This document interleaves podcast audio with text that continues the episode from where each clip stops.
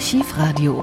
Kein deutscher Flughafen wurde so schnell gebaut wie der Berliner Flughafen Tegel. Grund war die Berlin-Blockade 1948. West-Berlin war durch die Sowjetunion abgeriegelt worden. Die westlichen Besatzungsmächte versorgen West-Berlin daraufhin aus der Luft. Um diese Luftbrücke zu verstärken, wird zusätzlich zum Flughafen Tempelhof auf dem ehemaligen, im Krieg völlig zerstörten Luftwaffengelände Tegel innerhalb von nur 90 Tagen ein neuer Flughafen errichtet mit der damals längsten Start- und Landebahn Europas. Im August haben die Bauarbeiten begonnen. Am 5. November 1948 landet bereits die erste Maschine aus Frankfurt in Tegel, eine Douglas C-54. Hier auf dem neu errichteten Flughafen Tegel landet heute die erste Maschine, die aus Frankfurt kommt. Sie bringt General Tunner, den Chef des britisch-amerikanischen Luftwaffenstabes, und General Cannon, den Kommandant der Luftstreitkräfte in Europa, hierher, die damit den Flugplatz einweihen werden. Es ist erstaunlich, wenn man sieht, was aus diesem großen freien Gelände, das früher ein Schießplatz war, geworden ist. Hier, wo noch vor Monaten die kleinen Gärtner auf ihren Grundstücken arbeiteten, ist jetzt eine einzige riesige Pläne rechts und links. Das heißt, ganz am Anfang des Flughafens stehen die Arbeitsbaracken. Wird während hier die Ehrenkompanien der französischen Garde Aufstellung nehmen, noch weiter gearbeitet. In der Mitte stehen französische Ehrenwachen im Abstand von 10 bis 15 Meter. General Ganneval wird erwartet. Jetzt erscheint General Klee.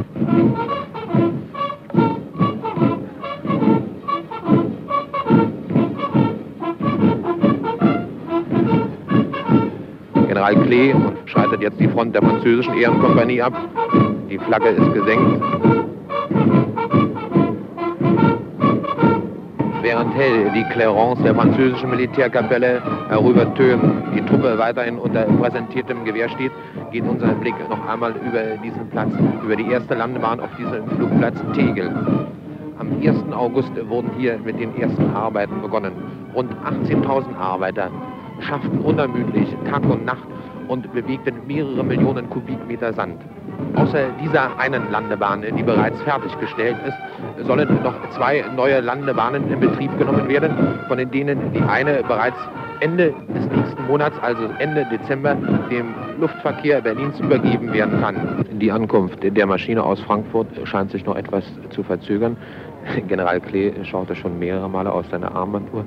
Es ist unangenehm kühl und windig hier draußen. Der Regen peitscht über das freie Feld und die Anwesenden haben die Mantelkragen hochgeschlagen, die Hände tief in den Taschen. Und in diesem Augenblick ist die Landung ganz glatt vonstatten gegangen. Genau an der Stelle, wo die zementierte Rollbahn anfing, hat die Maschine aufgesetzt und ist in rasender Fahrt über die ungefähr 600 bis 700 Meter lange Bahn gerollt. Sie ist jetzt am Ende der Bahn, macht jetzt kehrt und wird in wenigen Minuten hier vorne wieder vorbeirollen.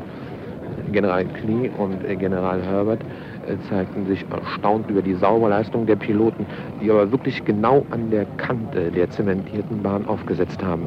Die große Skymaster steht jetzt nur wenige Schritte vor uns.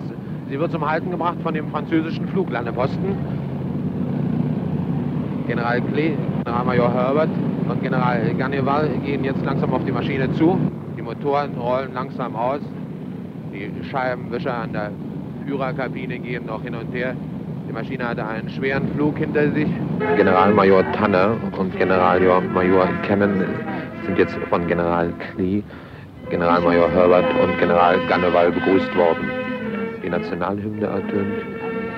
Die Mannschaften und Offiziere legen die Hand an die Mütze.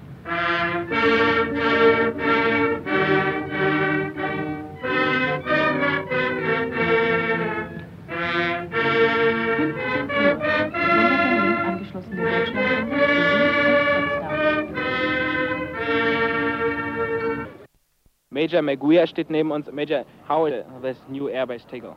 At a conference between officers representing the Army Air Force, the RAF, and the French Air Force, it was agreed by all that this is a prima airport here. Built by the U.S. engineers in three months, this is a record time. Major sagte, dass in der Rekordzeit von drei Monaten dieser Flugplatz gebaut wurde und dass man sehr zufrieden damit ist. Ja.